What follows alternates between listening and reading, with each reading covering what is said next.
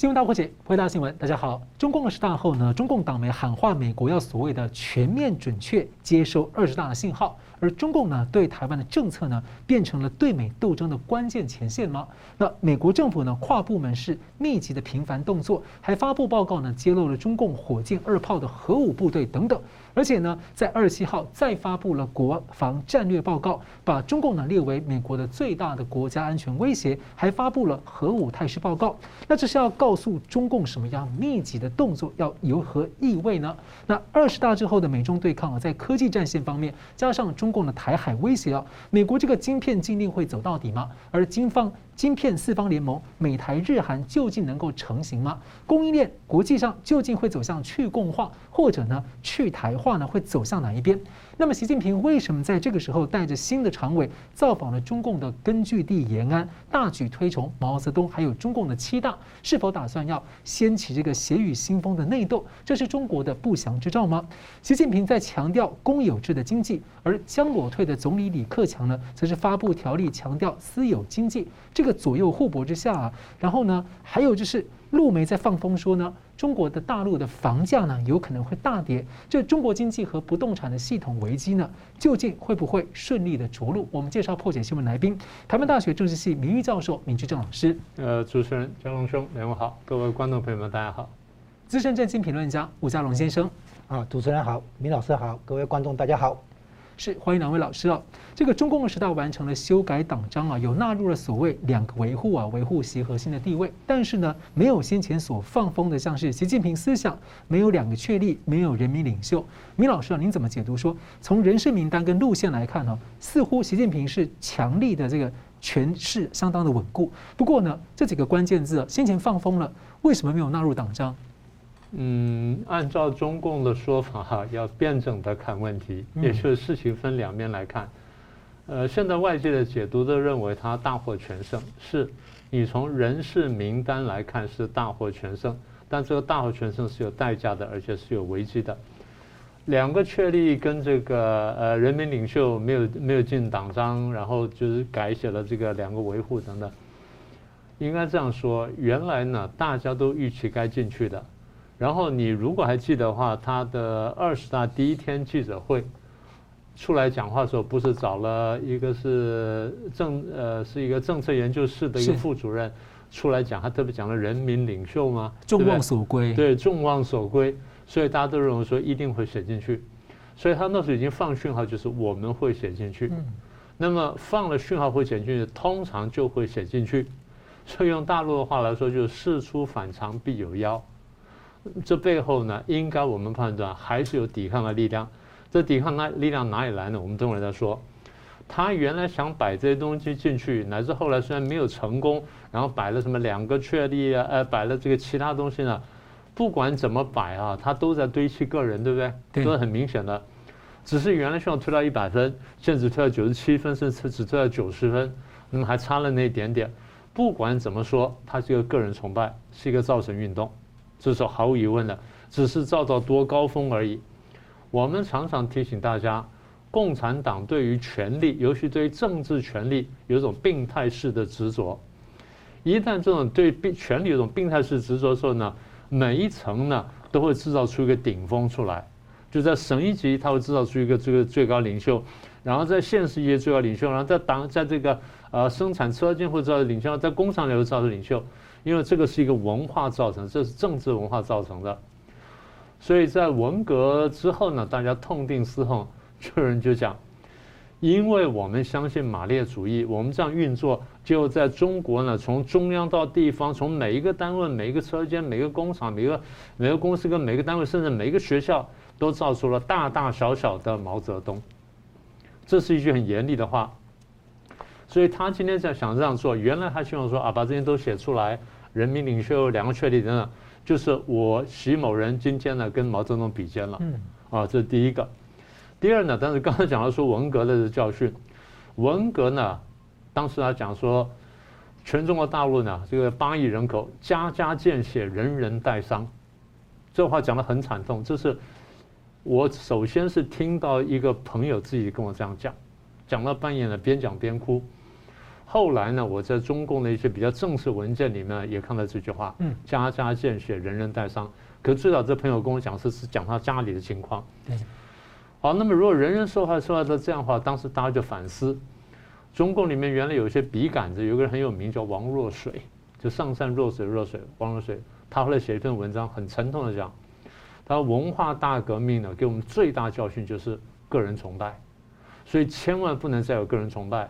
所以邓小平回来之后呢，做的各种安排就是避免个人崇拜，虽然他自己的地位还是非常高，呃。王若水的话呢，未必对。他说：“呃，文化大革命是来源于这个个人崇拜，所以个人崇拜不除的话，将来还会再文化大革命。”那我看到有一些国内外的媒体，这是看见中共现在有搞个人崇拜啊，就说啊会会再来文革，那倒不见得，但是会犯大错误，那是很可能的。而为什么呢？这是除了这个之外呢，我们看到，就刚刚在外面跟江文顺聊天时候，我们讲到，他挑的常委里面呢。都是马仔，都是亲信秘书，基本上呢，你说他干过地方上怎么也好，但他没有真正说处理过很大的经济的这些事件等等，所以换句话说，没有能臣，基本上是听话的人。在这个情况下，这些人呢，如果说一堆听话人簇拥的一个被推上来的领袖，权力是没有约束的，会滥权的，会犯大错的。过去韩战犯过大错，反右啦、大跃进啦、文化大革命啦、打法轮功啦。都是因为有有一个人有这个意志，底下人政治中心耿耿，然后没有人去敢敢讲不同的意见的时候，那就要犯大错。所以大家看说啊，他这样子啊，集中了这么多人，都他人，所以他权力很强，不是，恰恰是一种不安全感的反射。嗯，安全化就我可以比较雍容大度的用一些不同人，那现在用了用的人呢，都是我自己人就算了，我这人当中有能臣也就可以了，这些人大家觉得没有什么能臣。好，这是第一个重要观察。第二重要观察就是没有写进去，应该是他还不能为所欲为。但是怎么他能不能为所欲为？你看他全部都安排他的人等等，是？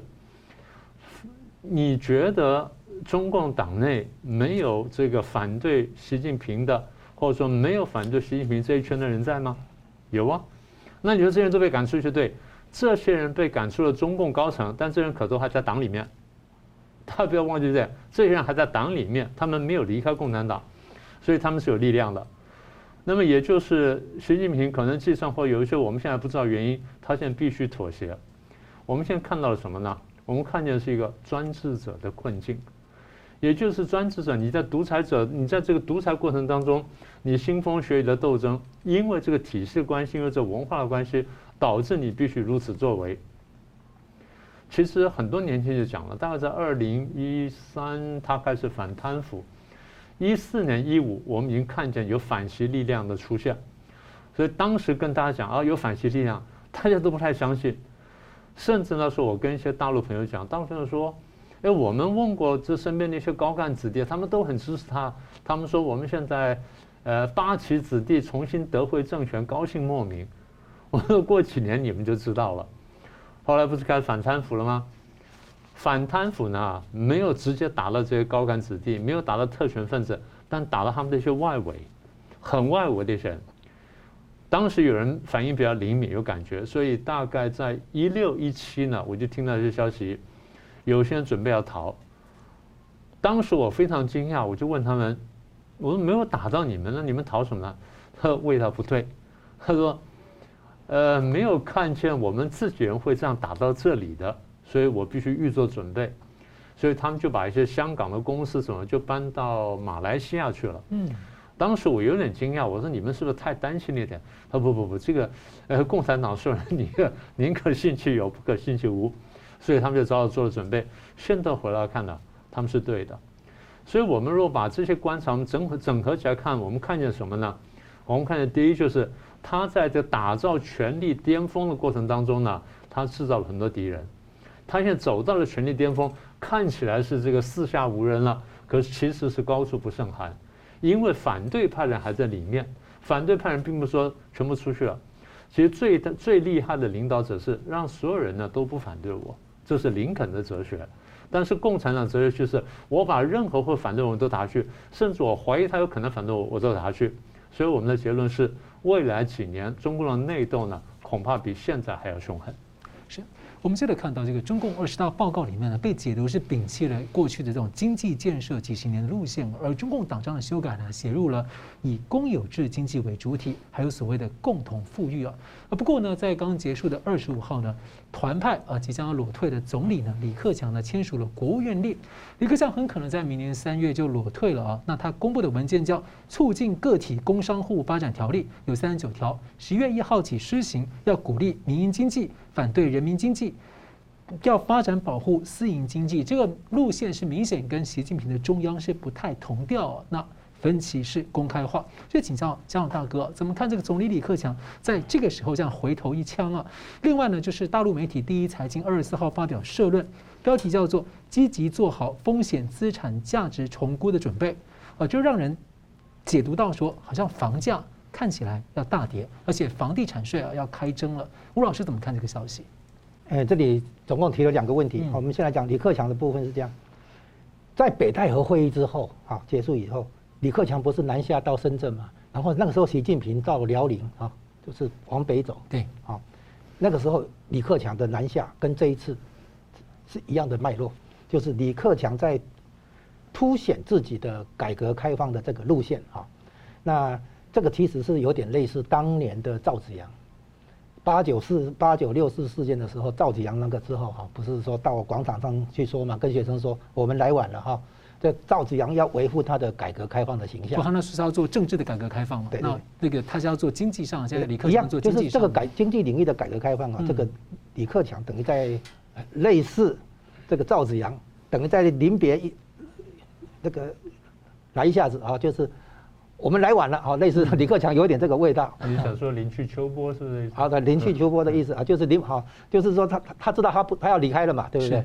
然后离开之前赶快告诉大家啊，我是改革开放路线的啊，这样子。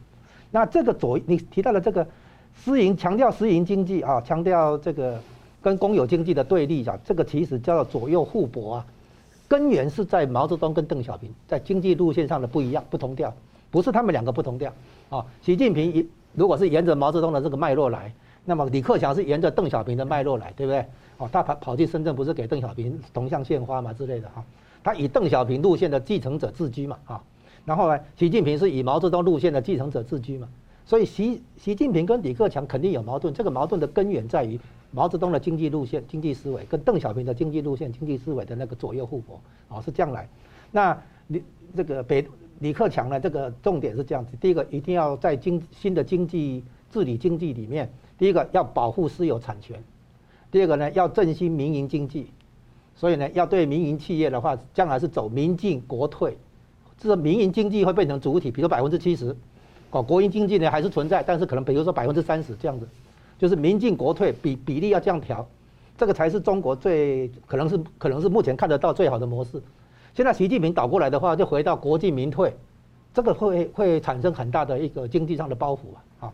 所以如果以经济路线来思考，因为你拿到政权、拿到权力，主要的工工作就是推动经济建设嘛，啊，这也是为什么我们说经济跟政治没办法真的切开嘛，啊，然后呢，这个推动经济的时候，你就有一个问题嘛，这个以共产党来讲的话，就是公有制、私有制这个问题嘛。那你现在很明显，你不能完全没有私有制，你完全搞公有制不行嘛。这个很明显嘛，那你私有制要搞到什么程度呢？这这个还是问号所在嘛。所以现在的话，就变成说你一要用民间经济来平衡国国营经济，就是两两边要共存，但是比例上要比较多一点。因为民营经济就是创造就业机会，主要在这里，创造税收也主要是靠这个，创造外外汇收入也是靠民营经济啊。那国营经济呢，掌掌握关键的那个领域啊，避免垄断，对不对？哈，国家出面，这个跟民生经民生主义里面也有一些相合的地方嘛。但是你要节制嘛。你如果全铺天盖地都搞国营企业的话，那经济肯定好不起来，啊，所以呢，改革开放这个这个经济的路线啊，走强调民营经济，这个李克强想表达这个这个东西，将来肯定还会那个，就算现在被压抑了哈，将来肯定还会出来，因为这个在经济理论来讲，经济部操作的部分来讲，你不能没有民营经济，你不能没有民营企业家，民营企业家的角色是什么？推动创新，承担风险嘛，组织资源嘛，啊，设计商那个商业模式等等嘛。你这个不是官僚的工作嘛？啊，官僚的话是说，如果成模式都既定了，流程都既定了，我我官僚来按本操课啊，执行上面的那个指令，OK 嘛？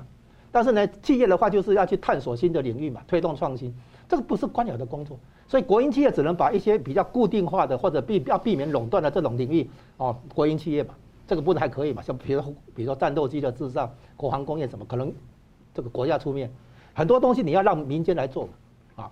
那所以呢，这个有关民营经济、国营经济，有关私有制、公有制这个辩论的话，在中国不会停止，以后还是会啊。那随着不同的人掌掌权，不同的那种政策思维的话，可能会有摆荡。那接下来看那个房地产是这样。房地产哈是耐久财，然后呢，如果你资金发行这个信用扩张出来以后，房地产变成一个资金池，就是资金的蓄蓄水池一样啊。过剩的资金就跑来这里停停靠。如果将来的话，这个这边需要资金的，外面需要资金的时候，资金要从房地产流出来，房地产变成一个蓄水资金的蓄水是这种概念。然后房地产有问题的话，不是只有中国的问题。日本之前不是吗？日本泡沫破掉不是有房地产那个危机嘛？那美国最近不是有这个这个次级房贷风暴嘛？哈，那之前那个老布希竞选连任失败那个时候，就是有一个储贷危机，也是因为跟房地产有关。所以房地产在经济里面不是只有中国有这个问题，是资即使资本主义经济圈也是有这个问题，就是在经济过程中一部分的资金过剩的产能、过剩的资金、过剩的人才往房地产这边流流动，房地产变成一个蓄水池的概念，然后这个蓄水池概念实际是个资产。不是商品，现在他现在把房子当商品，就是只能住不能投资，还是不不要把有金融属性，对不对？但是房地产是耐久财，它肯定有这个金融属性，它肯定是个资产，而不是纯粹的产品。啊，比如说我们买买卖东西的话是消费财，啊，它是消耗的，可是房地产不是消耗财，它是耐久财，所以它是它是个资产，而不是纯粹一个产品。那习习习近平讲，这房子用来住，就是房子是个产品，不是用来炒的。那炒的话是它是个资产。所以这个概念的话，他如果不厘清的话，他他就对房地产下手，纯粹就是为了要抽税、抽资金，把那个抽税，然后来补那个财政的那个缺口，变成这样子。然后结果会越搞的话，房地产当然就是越越越越糟糕。因为房地产当初会有一个角色，是它百分之三十的 GDP，啊，它的那个玻璃、水泥、那个钢铁、呃那个建钢筋对吧？材料、建筑材料，然后呢，它有各种供应商，它有营造厂，它还有房屋中介，啊。它还有家电、家具这些行业，所以加起来的话，房地产相关行业的话占 GDP 百分之三十，它是经济里面的一个重要的那个领域火车头。所以你去对房地产下手的结果，房地产只只会萎缩嘛。好，那之前的问题是过度扩张、过度投资，房举债来盖的太多房子没人住，空屋很多，鬼城很多嘛。所以房地产的起落跟经整体经济来讲关系很密切嘛。啊，那你现在的话动不动对他下手，要找他课税啊，或者找他那个。总而言之，哈，伤害房地产的结果对经济啊是一个很重的负担。那在还没有做之前，其实之前中国的房地产就已经问题很大了。所以您怎么看？为什么他现在要这样做？财政危机啊！哦，就是他想方设法，这里课点税，那里加一点那个那个费费用哈。他现在财政危机很严重了。哦，地方政府已经全部赤字了，包括上海在内。那中央的部分，你看哈，要养什么？养军队、养武警、养公安、养大白部队，这些要是拿不到钱的话，会造反的。哦，他整整个维稳的重心就是以前邓小平不是讲嘛，粮食不够的时候，他只问一个嘛，军队有没有粮食吃嘛？有的话就 OK 了，这样。哦，所以你会知道他维稳的需要的话，他将来这个财政负担很大的。是，不过这样子，他本来的系统危机就让人家蛮担心会不会爆炸的啊。对，嗯，好，好了，我们休息一下，等下回来看呢。中共二十大呢，看起来呢，对这个。打出了很强的反美信号，而且对台湾呢是这个很强烈的建制。那美国呢最近是密集的各个部会有相关的行动跟信号，那究竟要如何解读呢？我们休息一下，马上回来。欢迎回到新闻大破解。中共二十大呢的人事和军委的布局啊，被解读是企图要武力进攻台湾的准备，以及对美国的斗争和作战。那党媒《环球时报》的社评呢，标题是“望美方全面准确接收二十大发出的信号”，而美国国务院在。回应二十大的时候表示，对中的政策不会因此改变。不过，美方呢在二十大以来是接连的抛出一些行动信息，例如美国司法部起诉了中共间谍，前美军的飞行员因为帮助训练共军被抓捕，而国务卿和海军高层呢是接连在警告共军打算要加速夺取台湾。FBI 则公布了美国和台湾的调查局。调查局长的首度会面，那美日韩三方的副外长层级谈台海，甚至美国、新加坡的战略谈话呢，都首度联合声明提到了台湾。那尤其呢，是美国空军大学发布了两百多页的报告，来揭露中共火箭军的二炮部队，还有最新的就是国防的这个战略报告，把中共列为最大的威胁。所以，两位怎么看这个这么多的消息跟行动啊，密集的频发？先请明老师。呃，大家首先注意到就是常委的这些人士啊，大家认为常委呢好像懂外事的人比较少，然后对外经验也不太丰富，所以很多人就认为是不是王沪宁的这个所谓的知美派呢？他会主导这个对美政策，然后对美的这个冲突呢会全面升级。应该这样说了，外交决策权或两岸决策权或战略决策权呢，基本上呢都是抓在最高领导人手上，除非他完全授权。习近习近平呢当然会听王沪宁的意见，但是你说王沪宁能够主导的局面呢，恐怕不太可能。王沪宁的角色比较更是像是投领导之所好，然后我顺着你意思揣摩往我往这方面去想啊，去推论啊等等。所以未来一段时间，中美之间的这个关系呢，如果是对抗全面升级啊，或者说好转等等呢，应该是出于习近平的决定。从中共这边来看，呃，跟王沪宁个人会有一些关系，但不见得会起到决定性的作用。这第一个部分。第二部分，你刚刚讲的《环球时报》的那那个标题说，希望美国准确的接收、全面准确接收二十二讯息。中共一天到晚要人家准确理解它，你为什么不准确理解世界的变迁呢？国际局势变动这么长了，大家都晓得共产主义是走不通的了，都走上民主政治了，走上市场经济了，走上这个民主自由、法治人权了，你为什么不准确接收国际讯息呢？你偏偏要人家接受你错误的讯息，这不是很奇怪的事情吗？所以布林肯的回应就是：呃，我们的对对中的政策不会改变等等，也就是。我们已经看懂你怎么回事儿了，嗯，然后我们向这边来走了，是相向而行，相向而行不是我配合你，是我们双方都要做一些调整。那现在我已经讲了，我我不准备对你打冷战，那看你怎么办了。但是布林肯也讲啊，两次要加呃，中共要加速这个统一的这个进程，然后中共对现状不满意，他要加速等等。拜登也多次讲说我要防卫台湾，那你中共要不要正确理解？美国所发的讯息呢？美国的讯息明确了，我不希望在台海引爆战争，我不希望你在台海发动战争，这讯息明确了，你为什么不准确接受呢？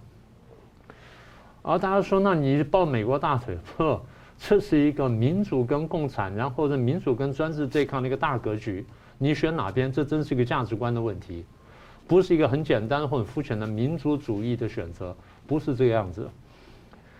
那这样就回到下一个问题：美国为什么发这些讯号？一方面避免战争等等，核心就是美国怎么看待台湾现在对我的国家利益？嗯，或者说美国在怎么看待台湾在这个国际体系当中它所扮演的角色？是不只是对美国自己，是对台湾。那整体来说，美国的战略我们过去讲过多次，他第一，他是希望避免战争，他避免直接卷进战争，他当然不希望战争爆发，所以乌克兰战争他不希望爆发。但你爆发了没办法，我军队不进去，但我力量得进去，就像当年租借法案是一样的。第一，他避免战争；第二呢，就是万一真的要打仗，或者说我这样去援助乌克兰，已经把大部分力量投进去的时候，我要避免两线作战。实在不得已，我叫两线作战了。比如二战的时候，这边打德国，这边我当然不希望日本发生什么事儿，但你日本打我，我没办法，我也只好进来了。所以如果能避免的话，美国是希望避免两线作战。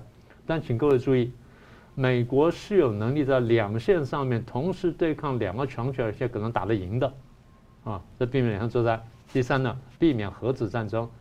如果要避免核子战争的话，就要避免直接跟拥有核子武器的国家直接发生战争。所以这是美国三大原则。但并不是说，因为我要避免战争，我就屈膝投降，就要讨好对方。台湾也是也是这样子。台湾的逻辑是，台湾有些人的逻辑是，我要避免战争，说我去讨好他，我不要讲任何得罪他的话，我不要做任何得罪他的事情，就变成自我审查。嗯，这台湾现在很多人犯的错误。避免战争，唯有强化自己，然后你要表现出我敢跟你一战的决心，这样才能避免战争，而不是我拼命讨好你，拼命顺从你，然后拼命向你而行，那个就就讨好了，那个反而会引爆战争。所以台湾对美国有多重要呢？半导体大家讲得很清楚了，美国高阶的半导体大概百分之七就六七十从台湾来，台湾贡献全世界百分之九十的晶片。你觉得台湾对美国有多重要？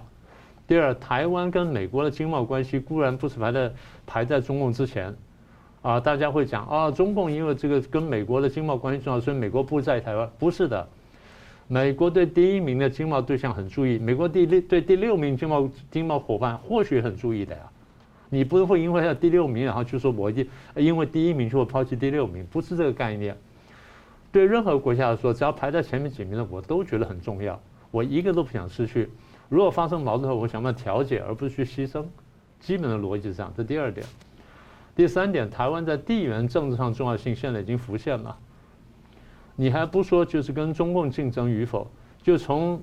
任何一个民主国家在对抗专制、最后共产的时候，台湾现在站在第一线嘛？是，这个角色现在连泽连斯基都出来帮我们讲。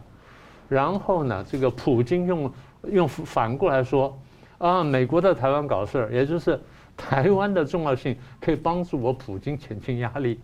所以台湾的重要，我不是去年就讲双方的这个犄角之势嘛？犄角之势就是。中共跟俄国可以玩犄角之势，美国跟台湾也可以玩犄角之势的，这双方是互相互相针对来的嘛。那么台湾对美国重要性，另外一点就是，现在如果说是美中正在对抗、正在争执，那台湾是什么？台湾是美中竞争的标的。嗯，这个标的谁拿到谁就赢，然后谁输掉了，他可能就全盘皆输。那如果说维持现状，那可能最省事啊，当然没事。但是如果有必要出手改变现状的时候，另边另外一边必须出手嘛，逻辑就是这样子。所以美国现在最担心的是中共误判。那中共为什么会误判呢？其实我们过去说过一些了。美国去年阿富汗撤军撤得非常难看，让中共误判了，但美国立刻修补。而我这边撤军是要更好的这个防卫台湾，好，这第一个。第二，中共认为美国被武汉肺炎打到头都抬不起来，打到这个社会快要崩溃了。现在发现是他打得蛮惨的，但他经济呢现在慢慢又恢复了，啊，慢慢又又站起来了。中共现在最希望看的就是美国的政治对立、社会分裂，那这点的确是有点危险的。但是我觉得误判一个比较大的问题是，中共被自己的文宣所误导。所以你刚刚问啊，美方密集发讯息是什么呢？我就是要明确示警。我就要避免误判，这第一个。第二呢，我也呼唤朋友，让大家都惊醒。你们都来跟我跟跟我布林肯一样，你们想通的问题，布林肯就这样讲，你们想通的事儿。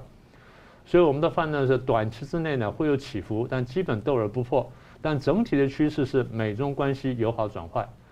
中共是试着装笑脸，但未必会有效就是了。是。好了，这呃，同样问题请教那个嘉荣老师怎么看这个美方那个行动跟消息这样密集的频发？诶，共产党啊，以前一直讲一句话，我觉得就讲对了，应验了。他讲的就是“美帝亡我之心不死”。这一次，中共在十九届七中全会之前，就是这一系列大会会议之前的第一个，就是结果，美国在美东时间十月七号，亚洲报纸《见报》是十月八号，就是晶片出口管制啊，那完全就针对中中共而来啊，而且下手很重。等到二十大一结束，对不对？一中全会结果出来，美国呢，就像你刚刚提到的哈。司法部起诉共这个间谍啊，共谍，然后呢，这个飞行员帮中共训练那个空飞机的那个美国人好，好像被被逮捕是吧？好，然后呢，这个英国也有类似的，也是被被逮捕，对不对？然后呢，这个你看哦，美国的针对性的动作根本没有停，美国完这个以以前还会那个装友善一下，说我们是合作、竞争、对抗三个都有，现在根本看不到合作，哦。而且也不是竞争啊，这根本就对抗，就你可以看出来，美国的这个对中对中共来讲，简直已经放弃希望，放弃对习近平的任何寄望。你看，整个开会之前他就出手，开会后继续出手，而且这一次哈，不是你看外交、情报、军事各方各各各个方面都一起来。你看哈，司法部起诉共谍，对不对？然后呢，这个那个国务国务院的这边啊，也跟那个韩国、日本讨论的时候会提到台海。啊，然后空军大学发布那个火箭军的基地位置，啊，把它把你透露出来，然然后呢，那个 FBI 中央情报局，啊，联邦调查局讲那个跟我们的情报局局长啊，这个有见面，对不对？像这些东西涉及到外交、情报局还有军事的这个作业，一个一个把它掀出来，这表示美国根本有备而来，而且美国已经不想再遮掩了，不想再跟你客气了，这么明显表示一件事情就是。从习从那个美中共开会之前，美方已经不再寄希望于习近平。接下来五年的话，不没得好谈。就是说美国之前是对中共哈，就第一个先礼后兵跟你谈，发现现在发现谈了没有用，他们发现跟习近平谈没有用，啊，那个从贸易整个贸易战谈判以来哈，就发现这件事情，然后接下来的话一再验证，跟习近平谈没有用，所以呢，现在的话就是加压力，第二进入第二阶段就是继续围而不攻，持续加压，然后第三阶段的话就釜底抽薪，现在所有战略领域、高高新技术领域全面那个禁运啊，晶片只是开头，还有还有其他的动作，后续的动作，所以现在可以看出来，美国现在是全方位，外交、情报、军事。然后呢，跟台湾的关系啊，然后呢，技术领域全方位在对对这个对对中共下手，所以呢，果然应验那一句话哈，就是美帝亡我之心不死，啊，但是呢，你现在要了解，你之你之所以引来这些的话，并不是美国人特别坏，而是你坏在先，啊，你违背那个什么不遵守国际规则，啊，破坏国际秩序现状，对别人构成威胁，这个才是先，所以美国也不得不这个落后回应啊，就是被动回应一样，美国不得不。作为世界的那个老大哥，他必须向他的朋友们、众众众小弟们证明他有在管事情，啊，他必须来处理这个问题。中共是个威胁这个问题，然后中共又跟俄国合作联手，所以变成说中俄这个准准同盟啊关系的话，变成是美国跟他的盟友，包括北约的欧洲，包括亚洲的日本、澳洲等等、韩国等等，一起要对抗的对象。所以我们把它通称为是现在是民主阵营跟专制阵营的一个对抗，啊。那有有人有人可以简单说，就用价值观来划界限，对不对？那其实实际上的话，就是专制的政体的对外扩张，是国际秩序的一股破坏的力量。那所以包括台湾在内，啊，所有这些民主阵营、市场经济的阵营，一定要联合起来，来对这个新的全球性威胁，啊，来做出回应。所以也将来也会修改全球化。全球化的话，不能说没有选择性哈。以以后变成说，在市场经济这个圈子、民主阵营这个圈子里面来推动全球化，所以才会有供应链要移转、要重组、要脱钩这些事情整个出来。所以不是不是只有外交、情报、军事这个领域，哦，贸易啊、技术啊，甚至于金融啊，这个都全部卷进来。啊，那以前中共之所以有这么自信，是因为他觉得对美国的渗透、对台湾的渗透做得很很不错啊。然后甚至于呢，那个比如说选举的那个机器里面也有中共的手脚啊，就。方方面面的哈，媒体的渗透啊，大学的渗透啊等等，所以习近平可能以为他有一点办法啊，可以对付川普，后来他觉得可以对付拜登，千想万想，没有想到拜登的手段比川普更强硬。你现在看出来，川普对这个中共的那个强硬的那个地方，简直超过川普。哦，我们客观来讲，这真的超过川普。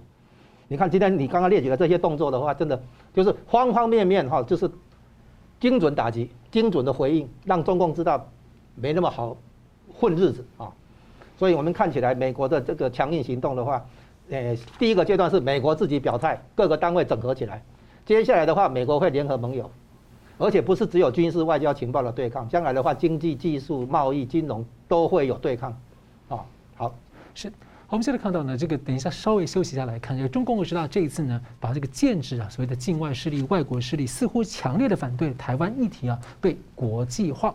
而在这样的威胁之下呢，有些国家在讨论供应链是不是要所谓的去台化。而在美国带动下的这个供应链的重组里面呢，各国之前的这样去共化，两者之间呢会往哪个地方走呢？我们休息一下，马上回来。欢迎回到新闻大破解。中共二十大的另一个重要看点，国际的关注呢，就是中共对台湾的态度。习近平在二十大报告中说呢，解决台湾问题是中国自己的事，要由中国人来决定，而且说绝不承诺放弃使用武力，保留采取一切必要措施的选项。而这针对的是外部势力干涉和所谓的极少数台独分裂分子及其分裂活动。所以我想请教明老师哦，看起来习近平似乎把对台政策变成了。对美斗争吗？或者说他在两者之间建立一个很怎么样的一个连结关系？看起来他似乎是强烈的反对台湾问题的国际化，但是台湾问题国际化好像是国际现状啊？怎么看？这个是一个很大的问题。我们想办法长话短说。第二次大战结束的时候呢，苏联崛起，共产主义全球扩张，嗯美国吓到之后呢，开始回应，所以美苏冷战呢爆发。这时候呢，大概是一九四七四八年到四九年。而在那个时候呢，中共在大陆这个内战当中得胜，然后全面赤化。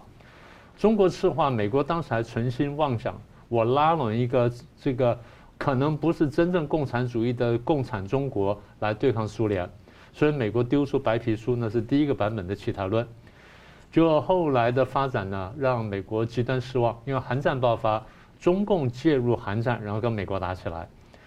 国际社会当时看韩战是这个骨牌的第一张。什么叫骨牌第一张呢？就是共产跟反共产的对抗，这是第一张骨牌。看骨牌向哪边倒，就决定了这两边势力的这个动态。所以，当中共进入韩战跟美国交战的时候，台湾的反共价值被凸显，然后台湾国际化的路已经被铺平了。所以那时候已经开始，但是台湾问题正式国际化还不是韩战，是一九五四年韩战打完了，当中呢，我们来来回回游说美国，我们说你们得看重国际局势，现在是民主跟共产之战，那你要怎么选我？这样美国想通了，所以一九五四年。台湾跟美国之间签了中美共同防御条约，这个时候台湾问题才正式国际化。而台湾问题的国际化不是台海的问题，而是民主跟共产对抗落实在台湾海峡的问题。是这样讲才准确。当时背景还有这个东南亚国家联防，对，有有这个大的背景在，你才看得清楚。但是后来这个题目还是有起伏的。我简单说，一九七二年的上海公报，因为苏联太过强大，然后美国想拉拢中共对抗苏联。然后跟中共讨论台湾的这个未来，中共的对台政策呢也看懂了，我没办法离开美国。好，签了上海公报。一九七九年，然后美国犯了错误，跟中共建交，中共提出了美台关系三条件，也就是我们这边建交呢，你要解决这个的问题。所以你说台湾问题国际化没有？国际化了，是已经两次了。第三次，苏联当时继续强大，然后继续建设核武，美国非常担心。雷根上来呢，要抑制苏联，然后想进一步拉拢中共，就中了中共的圈套，签了八一七公报，也就是中共要解决台湾的问题，必须要解决美国对台军售的问题，是不是台湾问题国际化？是。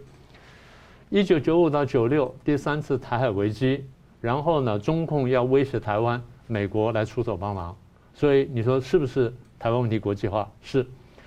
二零二二年八月份，然后第四次台海危机，美国跟中共的战略对抗，还有很多蓝营的朋友讲，美国没有出兵，你们真的要看见一个白色的大鼻子的兵，然后拿着枪在台湾沙滩上跑才叫出兵吗？美国出了三条航空母舰，然后摆在关键位置上面，使得中共不敢越雷池一步，这不叫做不战而屈人之兵，这不叫做出兵，叫做什么？一般人看不懂就算了。退将门，你们应该看得懂美国的出兵，那你为什么这样说话？这是不对的。所以我们在说什么？从头到尾，因为中共的关系，因为共产要消共产国、共产国家或共产集团要消灭这个民主国家关系，所以从头到尾，台湾问题是国际化的，因为卷在整个局势当中。所以背后的因素说到底，就我们前面讲的。因为共产主义从一开头就说我要埋葬资本主义，我要埋葬帝国主义，然后用阴谋的手法搞了这么几十年，最后呢，苏联被搞垮了。等到苏苏联搞垮，美国还傻傻不愣登的去帮中共帮了帮了二十年，到最后才突然发现啊，我被美国我被中共骗了，我美国被中共骗了。白邦瑞才写了《百年马拉松》，大家才看懂嘛。嗯，不就是这样子吗？也就整盘棋你不是说。摆在两岸当中看，我常常讲，两岸问题不是只存在两岸当中，两岸问题是镶嵌在整个大国际局势下面，这是第一点。第二点，两岸问题常常会变成大国互动的焦点，但是两岸问题又不是大国互动的全部，因为它有很多议题，台湾只是很重要的一个而已。所以，台湾问题国际化，我刚刚讲清楚了，是从一开头到到现在都是如此。那么，中共现在来看清楚。台湾对美国呢价值重大，所以美国不会轻易放手。我们前面讲过了，是晶片啊、地缘等等。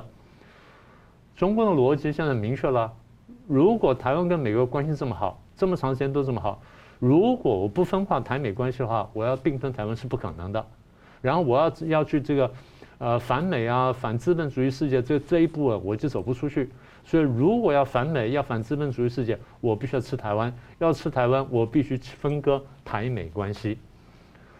这么多年来，我们看见这个中共不在这做这件事情。过去是直接跟美国做，刚刚我们举了一大的例子啊，什么上海公报啦、八一七公报啦、什么建交公报等等，都是如此啊。这两年，他看见这个问题的重要性，然后重点呢，除了摆在美国那边之外，很大程度现在对台湾内部。进行认知作战，进行认知作战目标很明确，就是我们刚刚讲的，必须分化台美关系。所以这几年我们看到中共在台湾内部散布了很多假讯息。各位在手机上面，在社群上面，你经常看到就是怀疑美国、仇恨美国，所以我要把它浓缩成为以美论跟仇美论。很多事情，包括俄乌战争在在内，讲说呃俄国会怎么打赢，俄国是正义之师，然后乌克兰多坏多坏等等，这些呢都是中共放出来的话，而我们很多人还正要去去散播它，这就是看不清楚中共在背后搅局的这这整个局势。然后被表面看起来似乎是正确的假的中共的民族主义所欺骗，这个才是最大的问题。那么刚才提到说二十大里面讲呃，你说呃呃美国怎么样，然后台湾怎么样，然后台美勾结，然后支持台独等等，这些都是乱说的话，它都是以美仇美，最后的目标呢是什么？是分美。什么叫分美呢？要确定说台湾跟美国不但怀疑。然后不但摩擦，不但仇视，我要你彻底分开。分开之后，台湾就孤立了。这时候我才能吃台湾。如果美国真的也中了计了，真的分了台湾，一下被台湾吃掉，台湾被吃掉之后，这个时候美国才晓得，他就难受了。嗯。所以这整盘棋呢，大家得看懂。我为什么经常提醒大家，台湾人呢，不能只局限在台湾里面看看国际局势，我们得得跳出来，从整个国际的大局来看国际局势。也必须学会从大国的角度来看台湾问题。我们不是要抱外国的大腿。这作为小国家来说，你不看懂国际局势，你从自己角度去看，那叫自取灭亡，这才是最大的问题。美中科技战线的焦点呢，现在是美国对中共的晶片禁令会怎么走？那美方呢，对美国、韩国、台湾的部分在中国大陆的厂呢，提供了一段时间的豁免啊，遭到了批评。所以想请教吴老师，您看说这是一个供应链过度移转的一个过渡性的一个弹性，或者可能会成为一个禁令啊？破口让中共能够呃再多喘息一些，有所准备。那第二个是说，中共二十大的这样态势之下，您觉得会如何影响美日台韩这个晶片四方联盟的走向？特别是韩国的态度啊，先前想要在美中之间走钢索，但中共这样的压力之下，它未来的有多少空间不转变它的立场啊？再来就是说，有外媒说有一些国家在思考半导体的供应链呢，要考虑要所谓的去台化。您觉得这样的消息您怎么看？哎，这个全球化的这个问进展到现在哈，大家看到中共不遵守市场经济的规则哈，然后所以呢，现在有一个供应链重组的问题。那么这个联联系到这个晶片，因为晶片是重要的这个供应供应链哈。那我们现在看起来是这样，美国的处理啊，我们先看华为，以华为做例子，一开始那个对它限制，后来好像又网开一面，害得华为赶快囤积晶片哈，这个这个赶快那个多多多抢抢抢货嘛哈。可是后来就发现，哎，华为的手机还是不能卖。那结果你花了很多钱去买了这些原材料或者零组件，然后产品不能卖，那不就严重亏吃吃亏亏损嘛哈，就是受伤嘛。那这种手法哈，像现在半导体也是这样，中国很多半导体企业根据政府的补助金啊或盖厂啊，然后建设，然后现在那个十月七号美国那个晶片出口管制法案的话，然后他拿不到一些后续的美国这边不能出口设备、软件、人那个那个工具哈。甚至于这个人才也不行，拿美国护照的也不能在中国企业这边工作。那这样子的话，那些砸下去的资金盖的厂没用了。所以呢，很多时候美国不是直接就一开始就把你禁止，他让你资源都投进去了，以后让你这些资源不能运转，浪费了。他玩这一套，算算是阴险的。所以他他他限制你，然后呢又要给你网开一面，你很高兴，赶快抢货啊备料啊，啊到最后说哎你不行，那你那些钱都砸进去了。非常类似的手法，所以我说美国人阴险哈，但是但是他可能阴险的有道理哈，就是说变成是这个样子，所以他你不能说美国的，其实美国的政策定下来以后没有动摇，但是操作的时候有时候他会让你觉得有好像有点摇摆，其实不是的，他是让你那个那个投下重金之后再来对付你，就像南海岛礁一样，你盖好了飞机场跑道，盖好了弹药库，盖好了雷达站什么什么，他那个时候再来对付你，而不是你还没有盖以前他来对付你，那不是可惜了嘛哈，对不对？这样子？好，这个有关那个晶片的是这样，它这个是现在的晶片看起来哈，中美国的对策是从晶片入手来做一个典范，操作一个典范，将来这个操作一样要应用到其他技术领域，包括量子运算，包括人人工智慧，包括生物技术，其他领域一样一样要先从晶片操作，怎么操作？美国自己那个佩洛西来来台前后那个时候，晶片法案是美国加强自己，再来呢，晶片出口管制的话是美国不卖给中国，对不对哈？然后接下来呢，接下来他要联合盟友，你不，我美国不卖给你，你去跟别人买那不行，所以他一定要跟盟盟友联合起来才管，也不能有破口。哦，再来的话，这个这一套操作方方式，啊，要应用到其他领域，这样整个整一整套起来。所以是做美国在对中国技术禁运，是要阻止中国企业从西方国家啊取得技术来源。那美国当初打贸易战的时候，已经有一个计算，有个推估。就是如果中国企业不能从西方国家取得技术来维持它的竞争优势的话，那么中国企业大概在三到五年内，好，它就会失去它的竞争优势，整个经济增长动能就会下来。美国这个是在釜底抽薪，一旦你中国经济下来的话，你的那个可以花钱的那些，那个“一带一路”了，那个对外这个外交活动了，什么东西，军备啊，对不对？整个的话就釜底抽薪嘛，就没钱了嘛，没钱可烧嘛，啊，不管是外交、军事等等等的话，让你没钱可烧嘛，所以美国。是逼逼逼紧你没有错，但是也不需要跟你翻脸嘛，因为你到时候口袋没钱，口袋干掉了，你能做什么？哦，所以美国是很强硬的姿态，但是呢，很落实，就是釜底抽薪。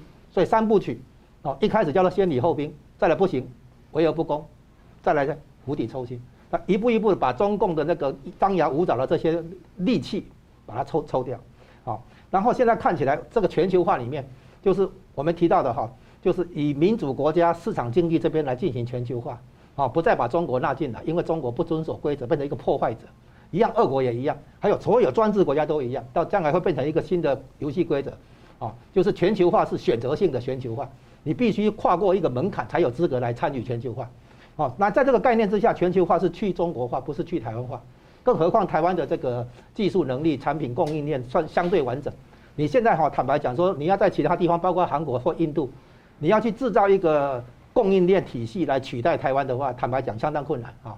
那当然，这个台湾必须继续保持这种创新能力啊，这种制造跟研发的能力，这个没有错啊。但是可以看出来，全球化重新整顿、供应链重组的结果，国际上是越需要台湾，越依赖台湾，而不是反过来。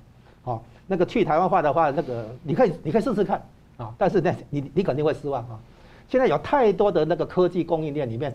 排名第一跟第二的，或者第二的都是台湾，嗯啊，它像第三类半导体啦、轻轨卫星啦、电动车啦，都很多供应链都是台湾啊。那所以你要把台湾的那个甩掉的话，坦白讲，我觉得你你你有很大的困难啊。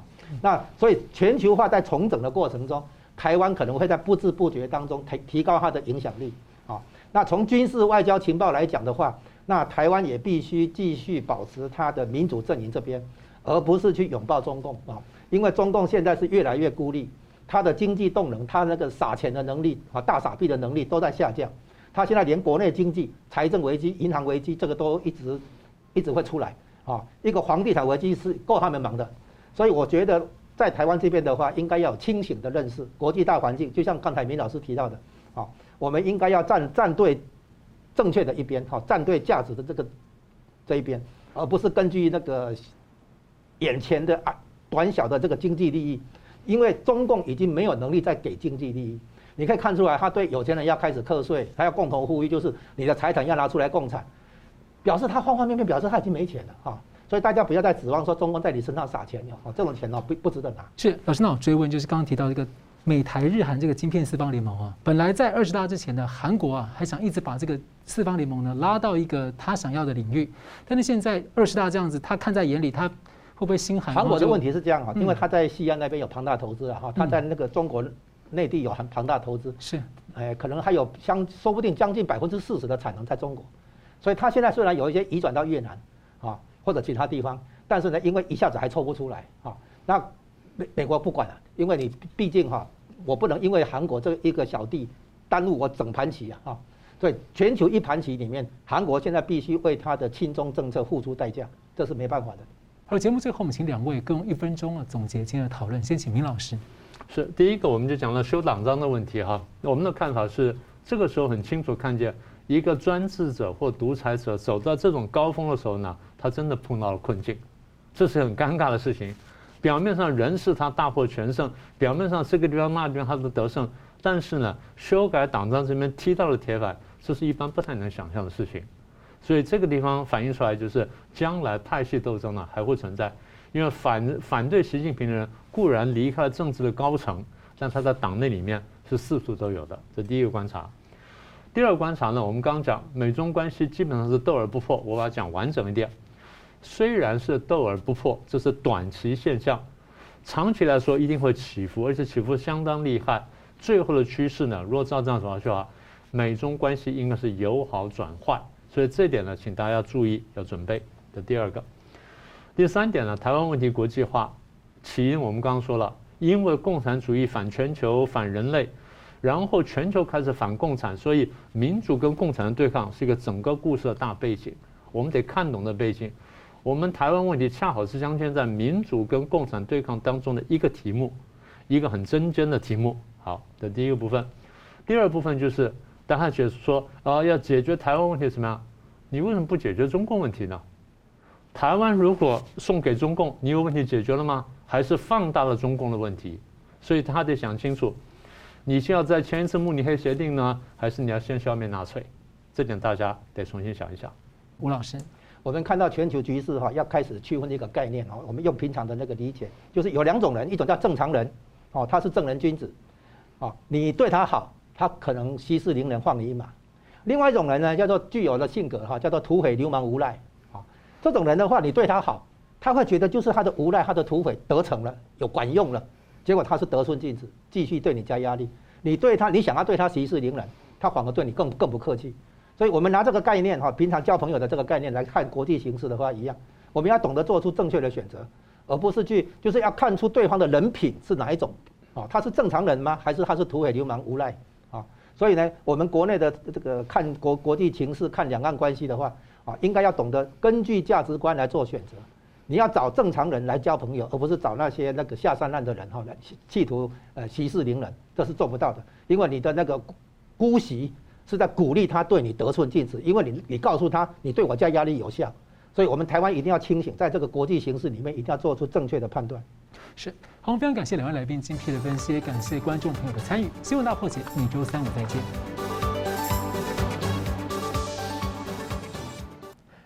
如果您喜欢我们的节目呢，请留言、按赞、订阅、分享，并开启小铃铛。那么，感谢各位呢长期对我们的支持。新闻大破解团队呢将持续为您制作更优质